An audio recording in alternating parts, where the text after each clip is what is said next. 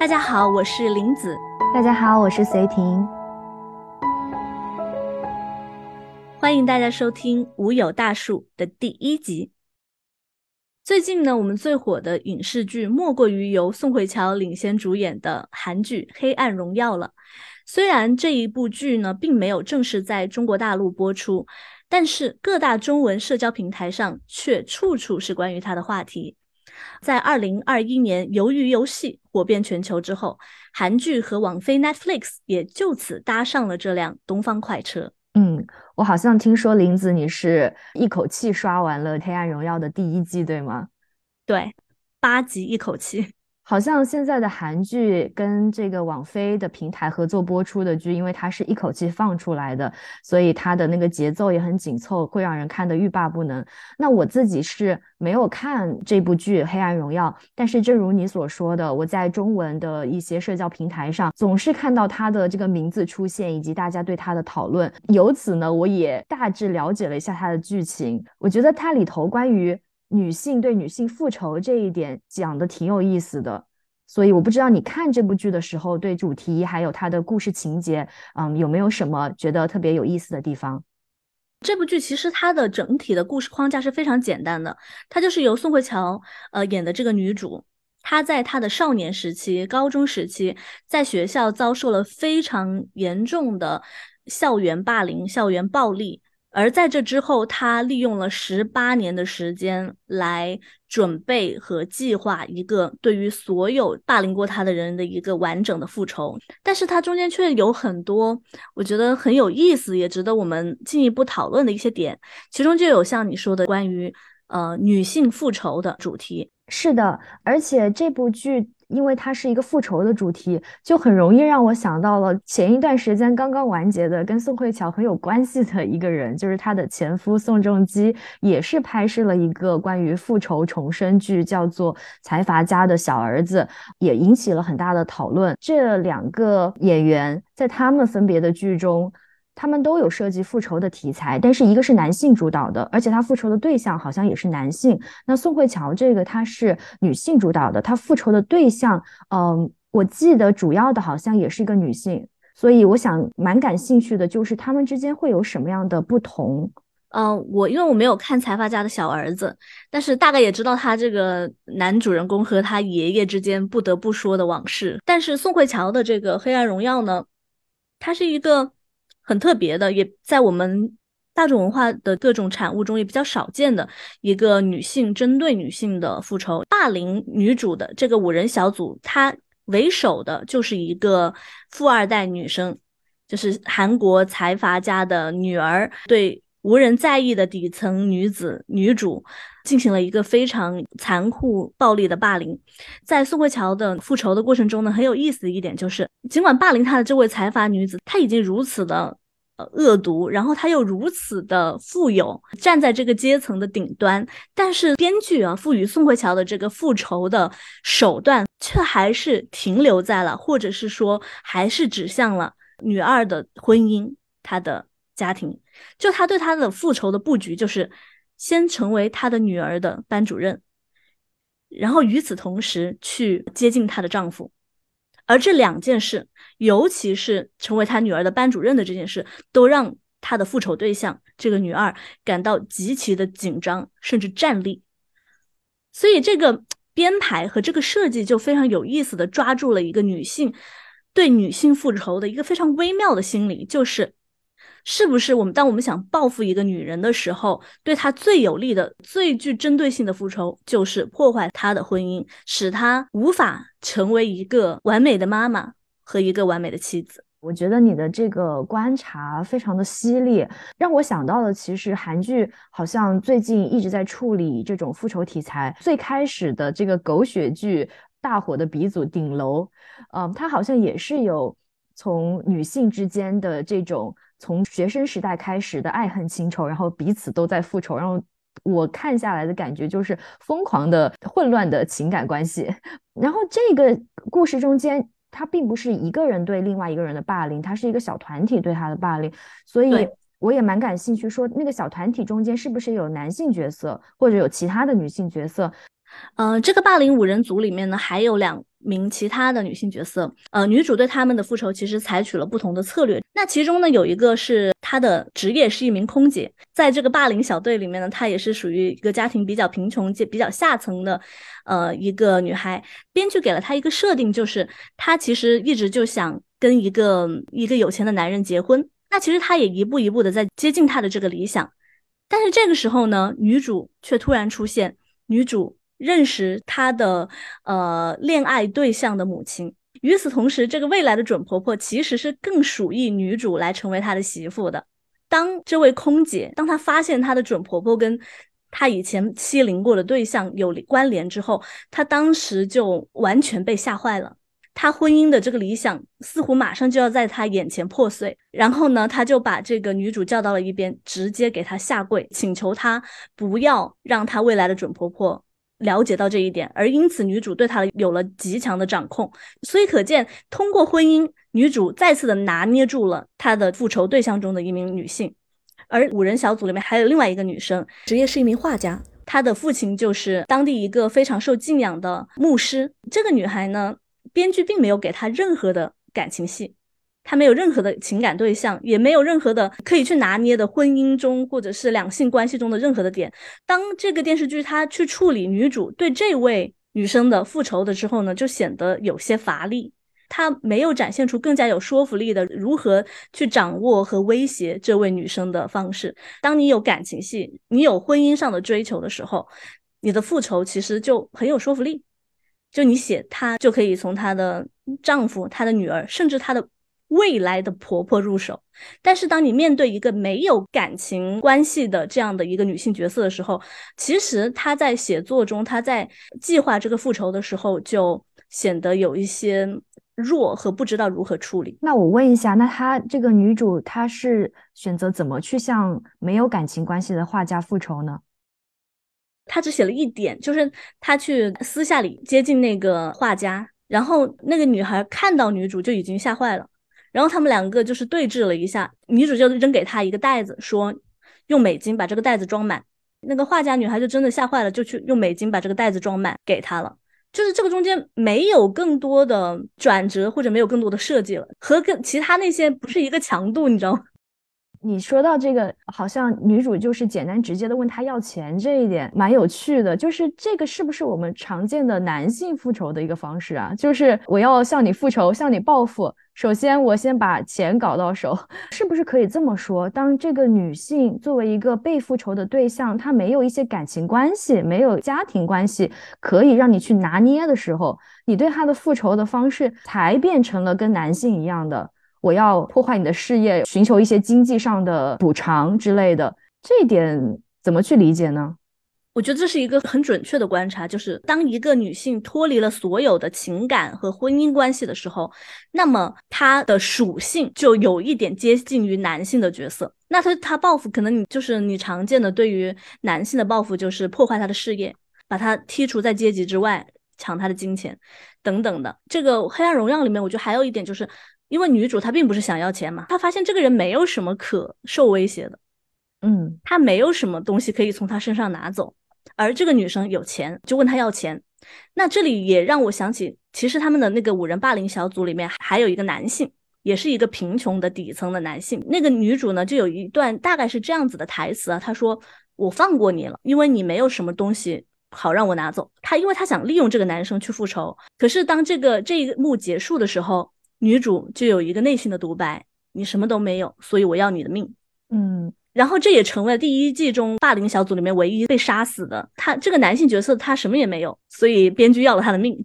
而这个女画家呢，她也没有什么婚姻关系啊，或者什么的。她就只能让他要钱，如果他连钱都没有，可能他也死了。我觉得有一个非常有意思的，好像有一个复仇的等级，在这个剧里面，就是女主筹划最久的，觉得最有利的针对头目女二的报复，就是围绕她的家庭关系。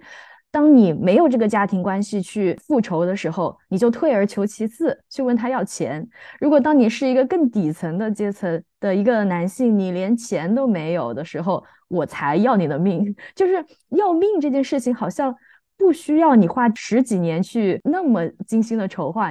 而且你刚刚说到，嗯，女主在对这个底层的男性，他没有钱，可能作为一个男性，他不像女性，他那么的需要一个家庭关系去证明他的位置和身份的时候，那我就觉得说你没有什么可以夺过来的，所以我只能要你的命。在这个不同等级的复仇里面，我看到的一个问题就是。阶级对于这种仇恨的产生和复仇方式中间，好像扮演了一个很重要的角色。我想到了一个很有意思的日剧，叫做《贤者之爱》，不知道你听过没有？它的故事有点变态啊，有点奇怪。就是它是写一对闺蜜，也是从学生时代就认识，但是呢，这个女主角真由子，她是出生在一个父母和睦，然后很有钱的家庭。偶然间，她认识了她的闺蜜，另外一个女生叫做百合。那百合的家庭就没那么和睦，而且她是有一种暴发户式的家庭环境。那百合就对真由子心生羡慕，并且 抢夺了她所有喜欢的东西和她看中的人，包括她的父亲、她的初恋情人。而真由子对百合的报复方式是在百合生下儿子的那一刻起，他就决定要把这个小男孩。花二十年的时间培养成他喜欢的一个男性伴侣、情人这样的角色，所以跟你讲的很像的，就是这也是一场跨越了二十年的精心谋划的复仇。但是这个故事里面最后反转的一点，就是这个看似抢夺了女主角真由美一生、破坏了她一生幸福的恶毒女二百合，她最后却说她其实最爱。最爱真由子，他是最希望真由子幸福的人。你能理解这种心理吗？好曲折呀，好曲折。是百合，她的所谓的理论就是，我想变成你，变成这个嗯家境良好、父母和睦的女性。那我变成你的方式就是抢夺你所喜欢和拥有的一切。但是这并不表示我想让你过得不好，它也是有一点点像你刚刚讲到的说。如果你什么都没有，那我就没有办法从你这抢到什么了。这个我觉得非常的微妙吧，而且尤其当它发生在两个看似关系很亲密的女性朋友身上，但是他们之间又有这么强烈或者说深的仇恨，然后因此而纠缠一生。编剧在处理女生之间、女性之间的仇恨，包括仇的产生。仇的发展和仇的报复的整个过程中，是不是他们会给女性更多的这种很微妙的这种张力？比如说刚才讲的那个《黑暗荣耀》里对男性成员的复仇，一方面可能是他没有什么东西可以被夺取，所以就要了他的命；另一方面也是没有那么多微妙的感情。就是女对男性的复仇，可能你剥夺他的财产和夺取他的性命，一般的处理方式差不多就是这样了。而在处理女性与女性之间的那种紧张感。那种微妙的恨与爱，很少看见，就是就是直接把你杀掉这样子的女性之间的复仇。我觉得你说的很有道理，而且因为我们今天讲的这个《黑暗荣耀》，它是一个复仇爽剧，那就是怎么达到爽的这个点？好像男性的话就是也是我夺过你拥有的一切，但是男性拥有的是什么呢？就是他的这些地位，他的财富。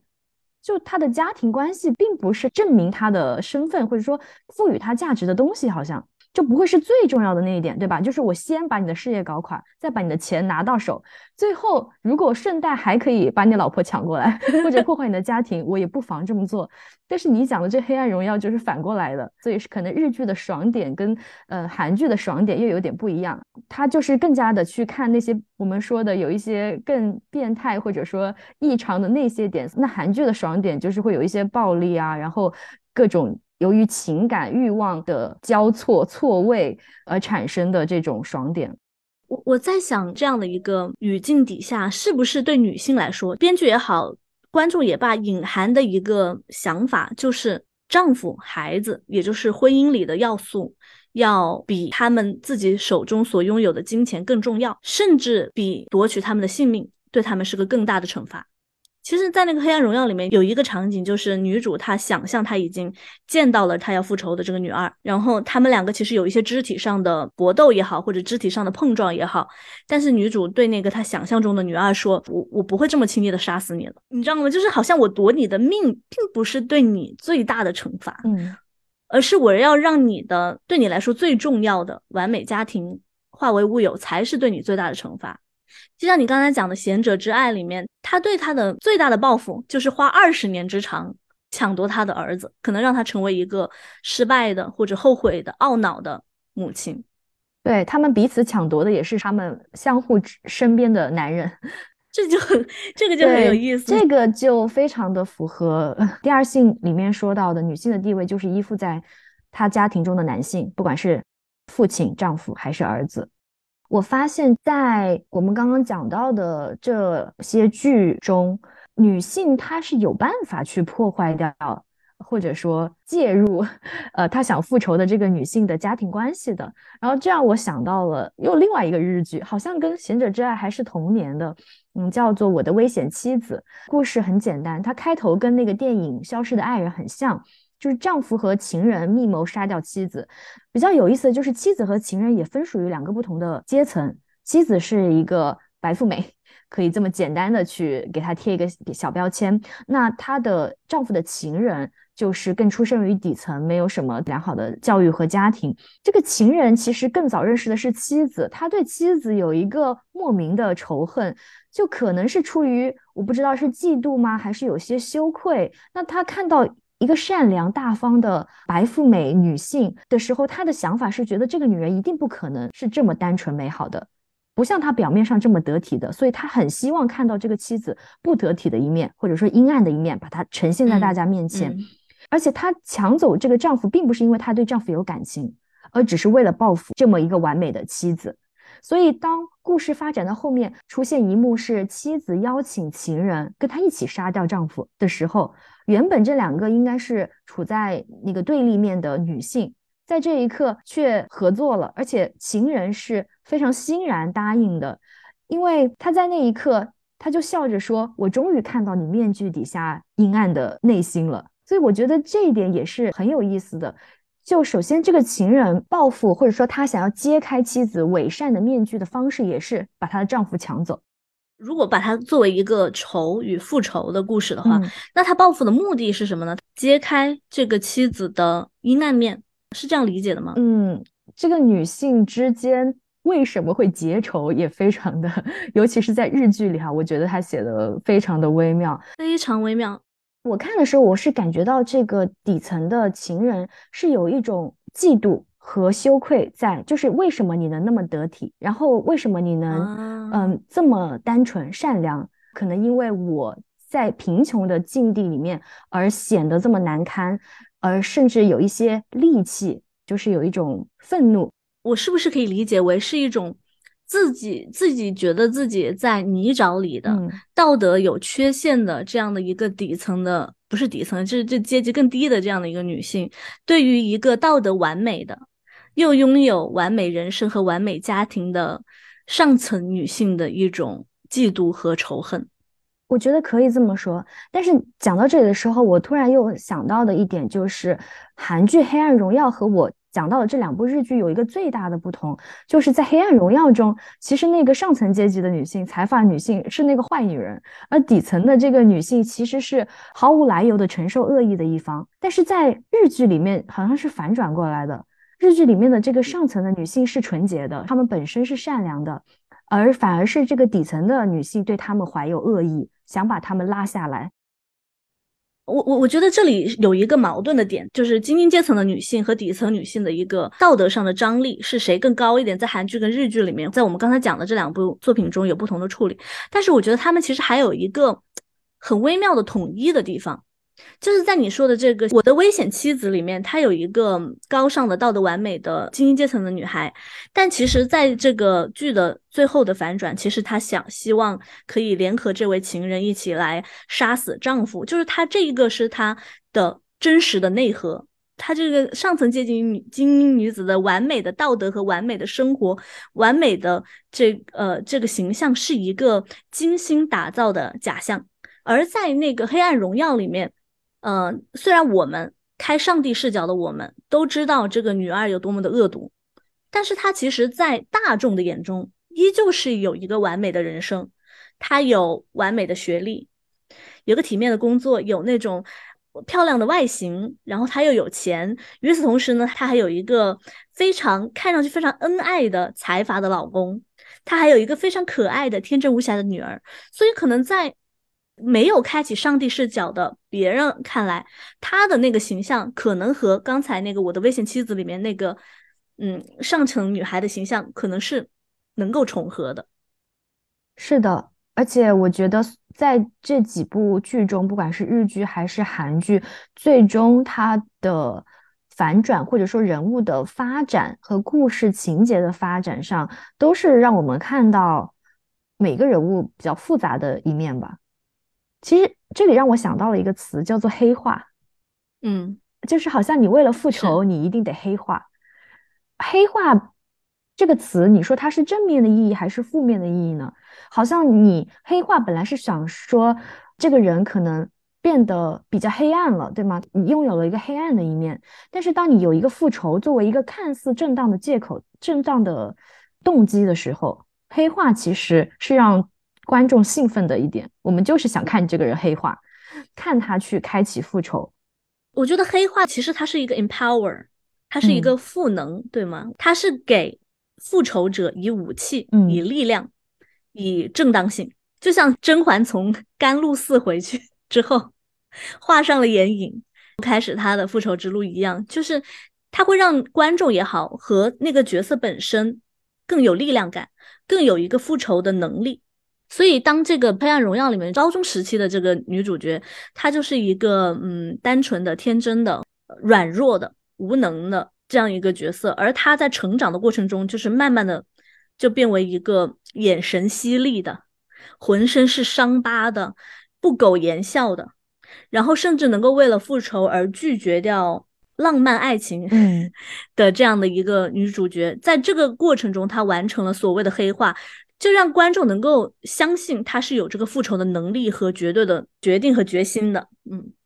对你刚刚提到了一点，其实让我很有感触，就是。作为复仇者，他其实放弃了甚至自己的一种浪漫爱的情感关系，然后全心的投入到这个复仇中。而甚至像我们刚刚提到的这些剧里头的这个复仇者，他会用自己去接近对方的男人，或者说去勾引对方的儿子。那这种复仇方式，他是在利用一个女性自己带有性属性的身体，他去破坏了对方幸福。的同时，是不是也是献祭了，就牺牲掉了自己的幸福？所以，在我看来，这里是不是会有一种反讽？那就是说，如果我作为一个女性，我自己的幸福如此的不值一提，我并不在意，我可以把它当做一个复仇的武器。那这样的报复，就是我去破坏对方的幸福，为什么会这么精准有力呢？还是说，正因为作为复仇者的我有这样？壮士断腕的 一种魄力，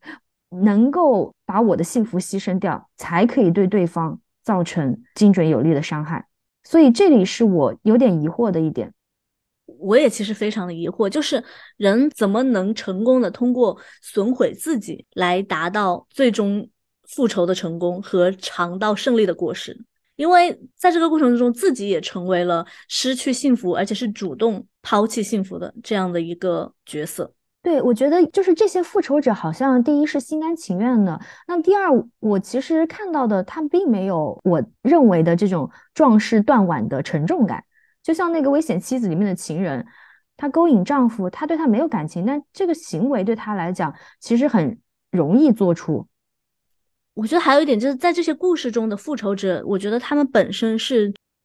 缺乏武器的，他们是缺乏复仇的物质材料的。嗯，常常啊，他是处于更加弱势一点，或者是更更加贫穷，或者是已经被摧毁了的一个阶段。然后呢，他们其实拥有的武器是很少的。那这个时候，可能他们自己是他唯一真正能够拥有、把握和使用的武器。那其实这个就让我想到最近我们都有在读的一本书，就是《始于极限》，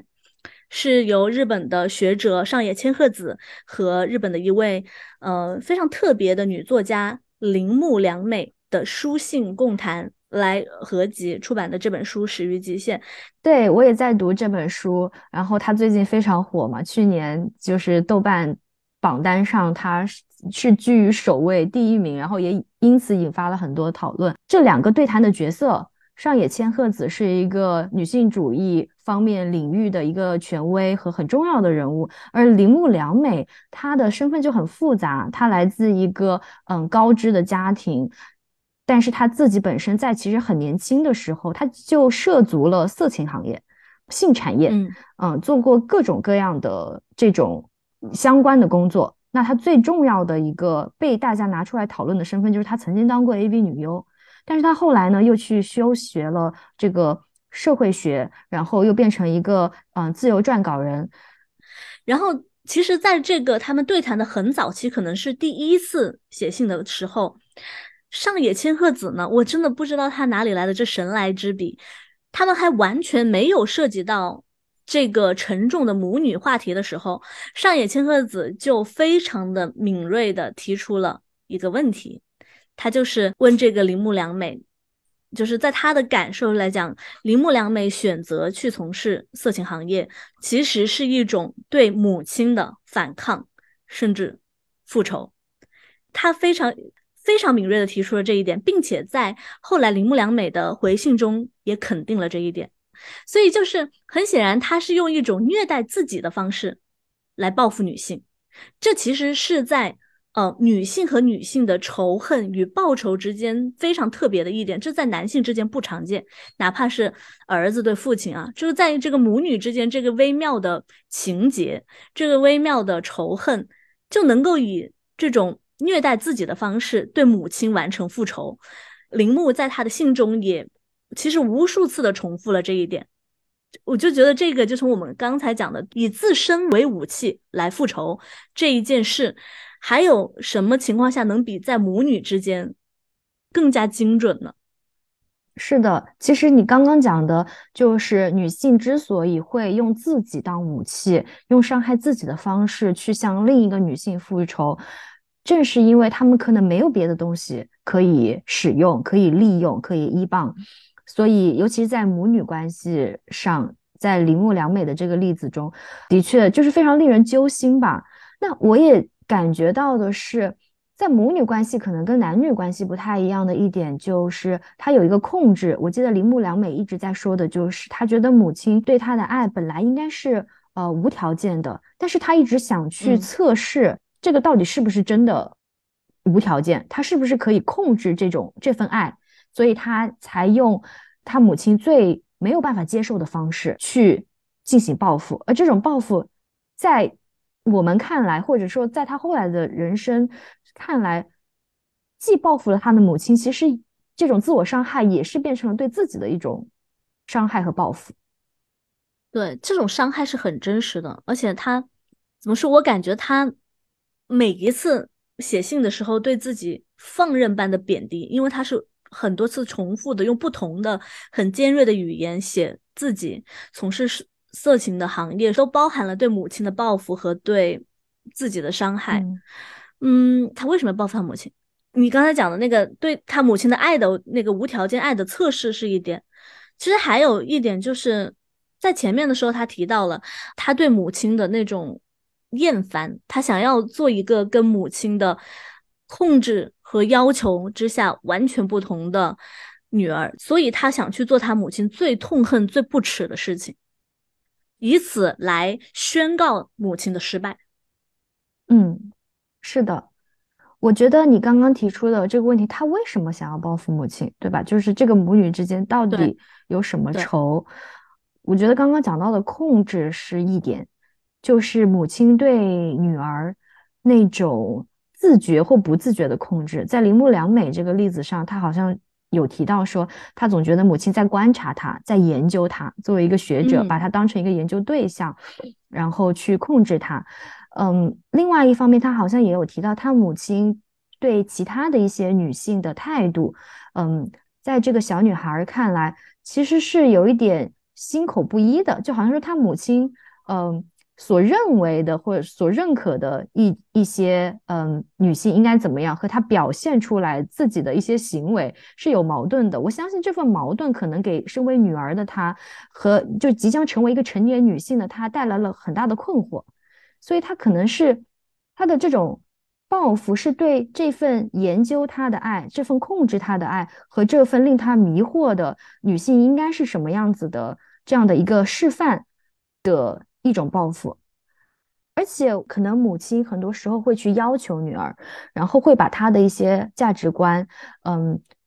去放在女儿身上，会去贬低她的一些行为，去对她进行一些羞辱。那我看下来的感觉就是。当女儿用一种很极端的方式，比如说像铃木良美这种性放纵的方式，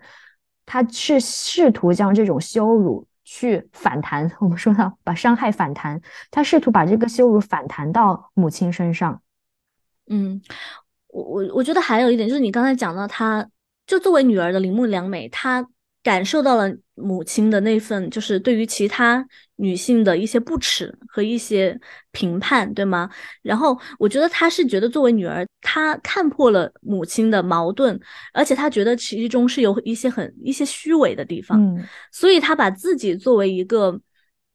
母亲的作品也好，或者自己作为母亲的女儿这个很特别的身份也好，把自己作为戳破这个矛盾和虚伪。的一把利剑来以自己为武器来破坏母亲的那些并不能自洽的逻辑。对，我觉得你这个说的非常非常精准，而且又回到我们最开始讲的，其实女儿对母亲的复仇，她用这种自我伤害的方式，她还是在报复母亲的孩子，所以对她借此来剥夺这个母亲。作为母亲，作为一个成功母亲的价值和认同，所以我会非常好奇的，我觉得很值得讨论的，就是为什么在女性复仇中，圆满家庭的魔咒总是阴魂不散？这到底是什么针对女性的紧箍咒吗？是，而且刚才铃木用自己来报复母亲，其实我觉得他的报复是成功的。我相信，因为铃木良美在她的信中也写了，母亲其实早逝啊，她已经离开了人世间。我相信，在她母亲的这个人生中，应该最最懊恼、最最痛苦的，就是她的女儿以这样的一种激烈的方式背叛了她，背叛了这位母亲本身所一直相信和秉承的东西。就像你说的，就是完美的家庭的魔咒被狠狠打破了。完美的家庭对于女性来说，它的隐喻也好，它的实质含义也好，其实和对男性很不一样。在大众文化的想象，甚至是现实中，女性都似乎必须在家庭的坐标坐标之中才有稳定的存在感和安全感。就是我必须要成为一个一个好的女儿，一个妻子，一个母亲，甚至一个婆婆。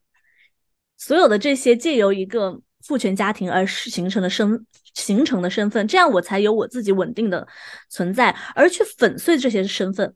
不管你用什么方式粉碎女性在家庭中的这个坐标，这些身份，或者打破这些身份所营营造的美好的幻象，似乎都成了人们想象中摧毁女性最终极的、最强有力的武器。是的，失去这些身份的女人呢，必然是破碎的、一无所有的，也失去意义。在《黑暗荣耀》中，宋慧乔她饰演的这个受尽欺辱的女主人公，一开始就被设定成为了一个家庭身份已经被粉碎的女孩，因此她极为可怜。没有人，就包括女二，也反复的跟她说：“你今天落得这个下场，第一个凶手就是最重要的凶手，不是我，都是因为你的父母、你的母亲抛弃了你，你的家庭这样对你，所以你才这样一无所有。”班主任当众羞辱、殴打他，然后校园霸凌五人组、百般凌虐，都是建立在他一开始就是一个没有家庭的女人的这个事实之上。而他的复仇之路，至少从第一季这八集看来，就是为了将霸凌他的女二号的圆满家庭梦一一击碎，让他无法成为一个完美的妻子、母亲和女儿。而且我想到了一个。跟我们刚刚讨论的都有点不一样的例子，因为我们刚刚讨论的就是说圆满的家庭对于女性的意义，更多是指在这个家庭以内的女性。那我想到了一本书，嗯，叫做《温柔之歌》，它是法国的一位女作家雷拉斯利马尼所写的。那这个故事其实讲的是一个家庭的外来者保姆和这个家庭的故事。故事的一开头就是这个家庭引以为傲、人人称赞的天使保姆杀了她照顾的两个孩子。这个家庭的外来者，她自己本身其实是没有一个家庭的，她的丈夫死了，孩子也失踪了，然后她身负巨债，经济窘迫，所以她把自己的生活是逐渐建筑在了她做保姆的这个家庭中。她把这个家庭看作是他的领地，他的王国。那这个家庭的圆满，就是他需要捍卫的，是他的一种生活在别处，所以他会跟这个家庭。的女主人，这个妈妈去争夺家庭中母亲的位置，关于家里的一切，嗯，家务应该怎么做，东西应该摆放在什么位置，怎么去照顾孩子，所以这两个女性之间也有一些嗯微妙的爱恨情仇在。保姆和妻子去争夺这个家庭中的母亲的角色，这一点非常的有意思。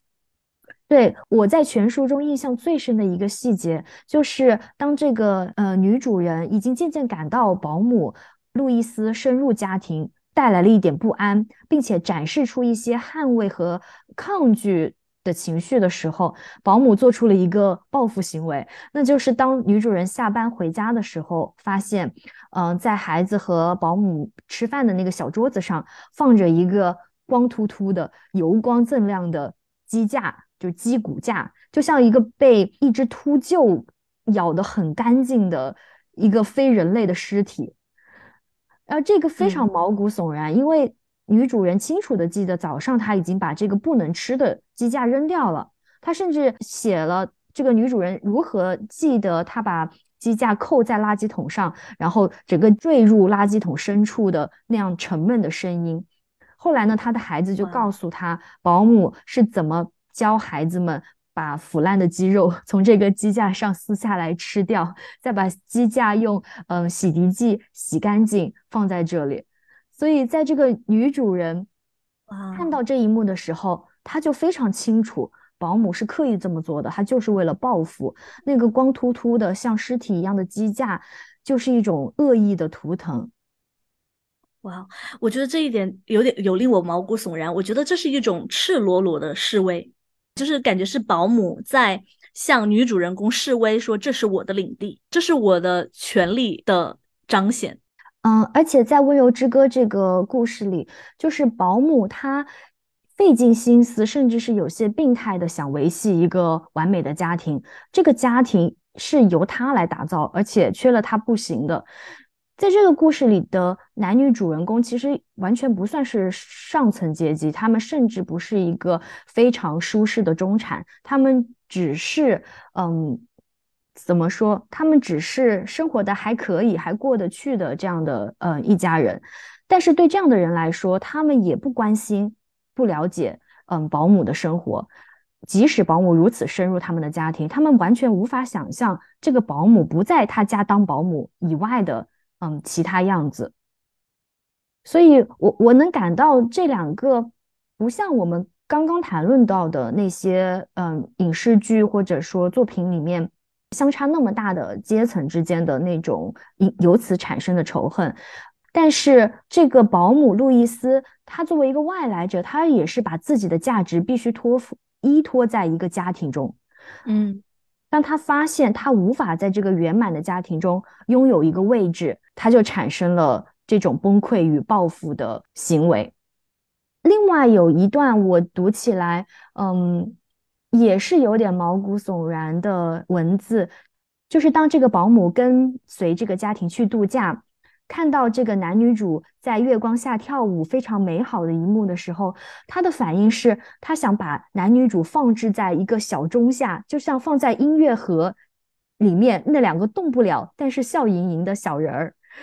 然后他在想说，我一定可以坐在那儿一动不动的，连着好几个小时的看着他们，永远不会感到厌倦。只要能看到这么完美的景象，这个保姆他就觉得他自己可以感到满足。而且他会有一种信念，就是他觉得身为保姆，他的幸福是取决于这个家庭，所以他属于这个家庭，而这个家庭同样的相反的也属于他。好恐怖啊！这个家庭，这个男女主所组组建的这个别人的家庭，对他来讲是属于他收藏的完美家庭的标本。是的。是他精心打造和服务和收藏起来的一个完美家庭的标本。是，嗯，因为在小说的开头，我们已经看到这个保姆其实做了，嗯，完全不能原谅的一个行为，就是他杀害了两个孩子，嗯。但是其实读了这个书，随着故事的展开，我们是深入保姆的生活，是了解她为什么会这么抑郁、这么崩溃。我其实更多读到的就是一个家庭关系，一个圆满的家庭关系，真的可能是每个女性。非常渴求的，或者说是必不可少的。所以，就像你讲的，她之所以去，呃，寻找、去维系和收藏完美家庭的样本，就是他真的很需要这些。当他自己无法拥有的时候，他就会很绝望的孤注一掷的去抓住他可能会嗯拥有的属于他的一个圆满的家庭。对，我觉得跟这个你刚刚提到一点，就是讲是不是女性的确就真的非常的渴求，呃，一个圆满的家庭，一个完美的家庭。首先第一点，我会在想，它到底是一个故事中的由作者进行的一种想象，还是说它是事实层面的？我们在我们的现实世俗生活中，每个女性就真的最渴求的就是一个完美的家庭，这是第一点。呃，然后第二点，我觉得跟这个就是形成一个完美的反差的点，也就是在那么男人的位置在哪里？像刚才，呃，像你说的这本《温柔之歌》啊，它听起来这个女主人和这个保姆中间有这么暗潮汹涌的一些权权力上的争夺也好，或者是一些威胁也好。或者说保姆暗藏祸心，或者是想收藏这样完美家庭也好，好像这都完全是这两个女人的战争。嗯，然后经常在这种故事里面，男性要么是缺席的，要么呢他是麻木不仁的。就好像这些所有的事情跟他都无关。那么完美的家庭对于男性来讲是什么？然后男性在这个完美的家庭里面扮演的角色是什么？我感觉这一点在不仅在《温柔之歌》，然后在《贤者之爱》也好，在我的危险妻子，甚至是在《黑暗荣耀》里面那个女主的完美丈夫 这样的他们的这些形象，这些丈夫他们的角色是什么？他们真的就是一个无辜的工具人吗？啊，这也让我觉得非常的。有意思，也有点困惑。在大众文化的想象和书写中，男性的位置到底在哪里？就是你刚刚提到的，就是说他到底是作为作者的想象，或者说甚至是偏见，还是说他本身是一个真实的处境，然后不断的在不同的作品中间显现出来？我的感觉可能，嗯，偏向于后者。这个处境一再的出现，以至于我们在作品中看到的就更加的。重复的类型的叙事吧，嗯，我想到的就是波伏娃在第二性里面就会讲到男男人跟女人的完全不同，就是男人的天地就是在外面，而女人的天地她只能在家庭，或者说家庭是她可能拥有的领地，她其实并没有拥有任何东西，就是男性是主体，女性是客体，是他者，所以女性本身不拥有什么。就我记得之前刚刚你也有提到，就是阶级来说。嗯，男性才拥有阶级，女性其实不拥有阶级，女性是依附于她男性她的男人呃所身处的这个阶级。所以，当你讲到说女性之间的复仇是女人跟女人的斗争，那同样在这个家庭中间的男性为什么没有成为一个复仇的目标？这一点我觉得也很有意思。就是一个女人她不可能去取代男人，她只能取代女人，因为女人跟男人根本不在一个层面上，就是男人是。回到那个说，男人是主体，女人是客体，是他者。一个他者是没有办法去取代一个主体的。我觉得这个阶级的话题很有意思，就是说，男人的阶级是稳定的，就是在我们的这些故事中也好，你可以看到，他如果是个企业家或者他是一个财阀，那么他拥有自己所处的阶级，他这个阶级不再靠任何其他的东西去获得和保留。但是在种种的故事之中，我们可以看到，哪怕是一个财阀之女，是一个富家女，她想要继续保持和停留在她同阶级上，不往下坠落，她必须通过拥有一个完美家庭来获得。她必须讨好她的父权家庭，她的母亲，她的父亲，来获得这个上层女儿的地位。与此同时，她必须成为一个成功的上层阶级男人的妻子，来延续。保持他的这个阶级地位，他在通过跟这些男性来孕育一个后代，来延续他的阶级。那如果他从这个家庭叙事的这些地位中被拨开的话，他其实本人并不拥有任何所谓的阶级中的要素。比如说《黑暗荣耀》中的这个女二，她本身就是出生在一个非常上层的家庭的，她已经这么有钱，而且这么坏、这么嚣张了的情况之下。当这个女主问他你的梦想是什么的时候，他会说他要当一个贤妻良母，他要找一个好男人，一个有钱的男人，然后培养一个后代。我看到那里，我的心情就是非常的复杂。就是你已经这么有钱了，你还是必须牢牢的抓住一个有钱的男人来延续你的这个社会地位，